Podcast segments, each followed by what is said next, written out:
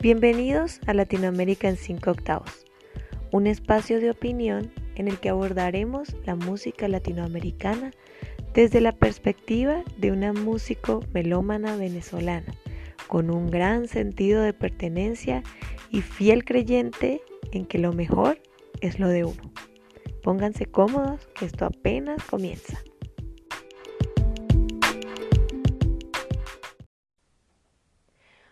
Saludo muy afectuoso para todos. Bienvenidos al episodio número 3 de este espacio que ya es nuestro, el espacio de Latinoamérica en 5 octavos. Espero que se encuentren muy bien y que los siguientes minutos disfruten de esta agradable compañía que siempre les preparo con mucho cariño, pero también con muchas ganas de que nos conozcamos un poco más. No quiero dejar pasar la oportunidad de agradecer a quienes me acompañan desde el primer episodio me comentan, me preguntan y me sugieren cosas. Y por supuesto a usted, amigo o amiga que se está uniendo en este episodio. Muchas gracias también y le recomiendo que después de escuchar esta interesante entrega, vuelva un poco atrás en su app de podcast o en su reproductor de YouTube y se tome el tiempo de explorar los dos capítulos anteriores. Ya verá que vale muchísimo la pena. Bueno, vamos a recapitular un poco eh, lo que traté en los anteriores episodios. ¿sí? Eh, hablé de la colonización como el momento histórico que marcó una fusión cultural entre tres continentes. De esto resultó una notable transculturización. También eh, identifiqué los aportes que trajo la población africana a nivel general e incluso nos ubicamos en su contexto musical mencionando las características rítmicas y melódicas de sus manifestaciones y algunos instrumentos que utilizaban junto a sus características sonoras. Todo esto lo abordé con la finalidad de estructurar la manera en la que vamos a explorar este fascinante tema. Para mí, el hecho de llevar un orden que marque un inicio y un final es muy importante, sobre todo si nos estamos asomando un poco a la historia detrás de algo que nos interesa. Entonces, el orden de los anteriores episodios fue cronológico.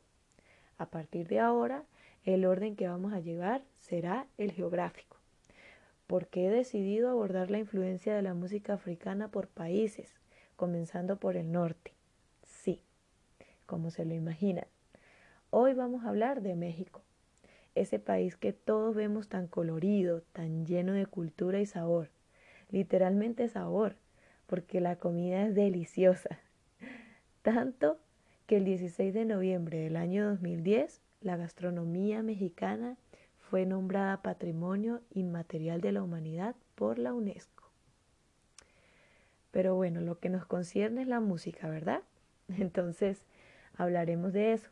Como bien sabemos, en México antes de la colonia había diversidad de culturas ancestrales. Entre ellas podemos nombrar a los aztecas como la principal. Y después de los aztecas está la cultura olmeca, la teotihuacana, la tolteca, zapoteca, maya, mixteca, pueblos chichimecas, entre otras.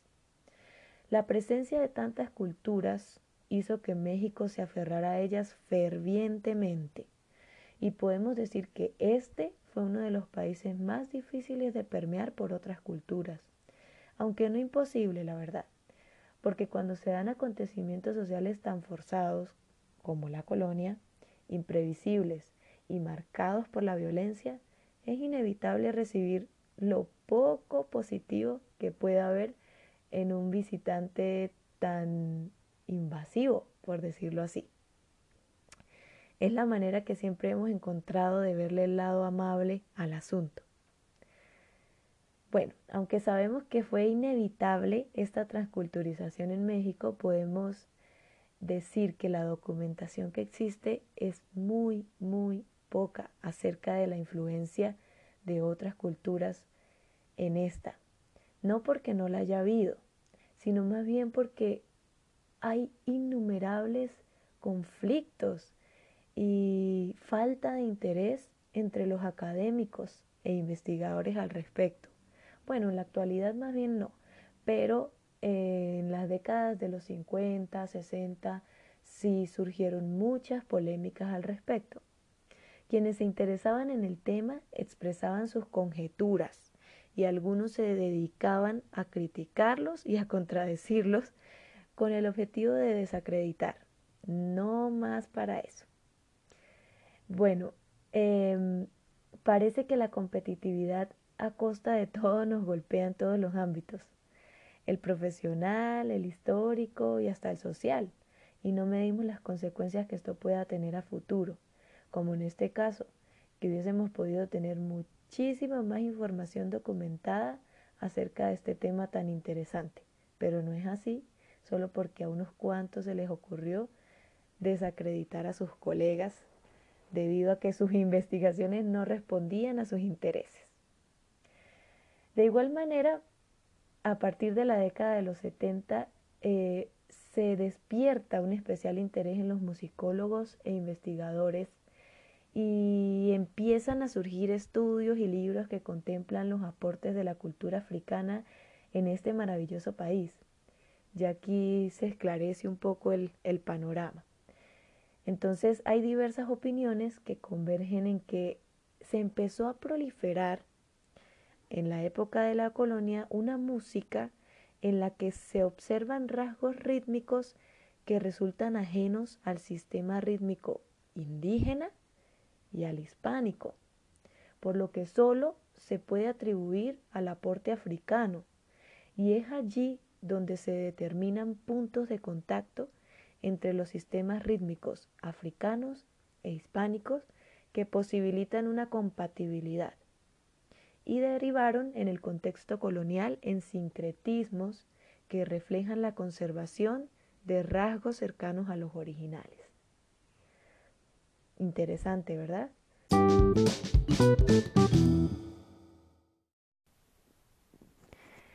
En cuanto a los instrumentos, hay una gran cantidad que se conocían como de uso indígena, como la marimba, el bule palmoteado, el cajón de tapeo, el marimbol, el bote, la corneta de bule y algunos tambores bimembranófonos. Decían que eran exclusivamente de procedencia indígena. Pero resulta que los investigadores llegaron a concluir que tienen una fuerte influencia o incluso definitiva procedencia africana. Entonces, muchos convergen en que no necesariamente la influencia africana se supeditó a la existencia de grandes grupos africanos en determinada región o área geográfica. En realidad, algunos señalan que en ciertas condiciones el solo aporte de un músico puede tener significativas repercusiones. Vamos a dar ahora mención a cuatro etapas que según los investigadores marcaron la danza y la música africana en México. La primera etapa estuvo marcada por una fase de transición en cuanto a la economía y a la organización social. La Inquisición todavía no estaba estable y prevalece cierta permisividad en torno a las manifestaciones musicodancísticas de los esclavos, principalmente los de origen sudanés y bantú. La segunda etapa se refiere a la consolidación colonial y a una economía basada en un sistema esclavista. Grandes, grandes cantidades de africanos estaban ingresando a la Nueva España o a México. ¿Sí? Entonces, en lo músico dancístico, esta etapa se caracteriza por una constante oscilación entre la prohibición y la permisividad de bailes por parte de las autoridades coloniales. También podemos decir que en esta misma etapa habría una marcada influencia recíproca indígena africana en lo dancístico y en lo musical. En la tercera etapa cesa un poco el ingreso de africanos a México y comienza la decadencia de la esclavitud como sistema económico y social. Esto genera abundancia de expresiones afromestizas, quiere decir las expresiones que resultaron de todo esto que nos trajeron los africanos y se unió con las expresiones indígenas y las expresiones hispanas. Entonces, resultó ser em, una mezcla que derivó en un afromestizaje. En estas expresiones muchos españoles intervenían y se caracterizaban por sus atrevidos excesos, excesos de fiesta, de eh, alcohol, de baile, canto, música. Bueno, aquello era una locura. Aunque muchas, muchas veces las enmascaraban bajo el disfraz de supuestas ceremonias de carácter religioso. Y ya la última etapa estuvo marcada por el despotismo ilustrado y sus consecuencias sociopolíticas y económicas en la Nueva España o en el territorio de lo que hoy es México. Nueva España decimos porque cada vez que colonizaban una región la llamaban la Nueva España. Ok, en cuanto a los géneros mexicanos que conocemos hoy en día, algunos investigadores coinciden en que gran cantidad de ellos tienen influencia africana. Podemos nombrar algunos, como el son, el jarabe, el zapateado, el chuchumbé, la chilena y el gusto. Géneros que se mantienen vigentes y que seguramente en un próximo episodio podremos conocer un poco a profundidad. Por ahora me despido, no sin antes recordar que este espacio no tiene carácter monográfico. Yo doy mi opinión acerca de las lecturas que hago. Por supuesto, mis fuentes son eh, confiables y verídicas.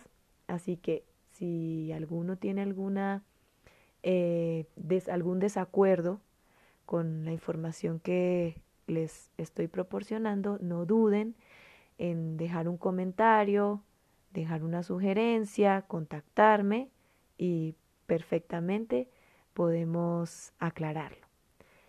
Eh, bueno, también les recuerdo a los que me siguen o me escuchan a través de las diferentes plataformas de audio que sigan el podcast. Y a quienes están desde YouTube, que le den like, comenten y se suscriban a mi canal. Y por supuesto, lo más importante, que compartan este contenido. Si no le quieren dar like, si no quieren comentar y no se quieren suscribir, no se preocupen, pero compartan el contenido. Realmente me interesa mucho dar a conocer a muchas personas lo valioso de nosotros como sociedad y como cultura. Y las acciones que les pido van más de la mano con ese objetivo, no con el de tener muchos likes, sino de tener muchos views de gente que se interesa y que pasa un momento agradable conociendo y valorando sus raíces.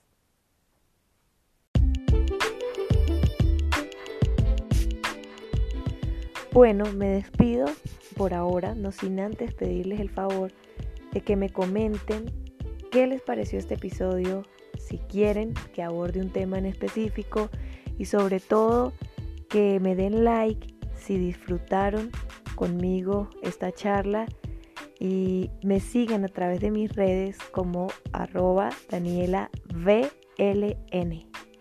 Muchas gracias por acompañarme y que tengan una linda semana. Nos vemos el próximo viernes a las 6 de la tarde.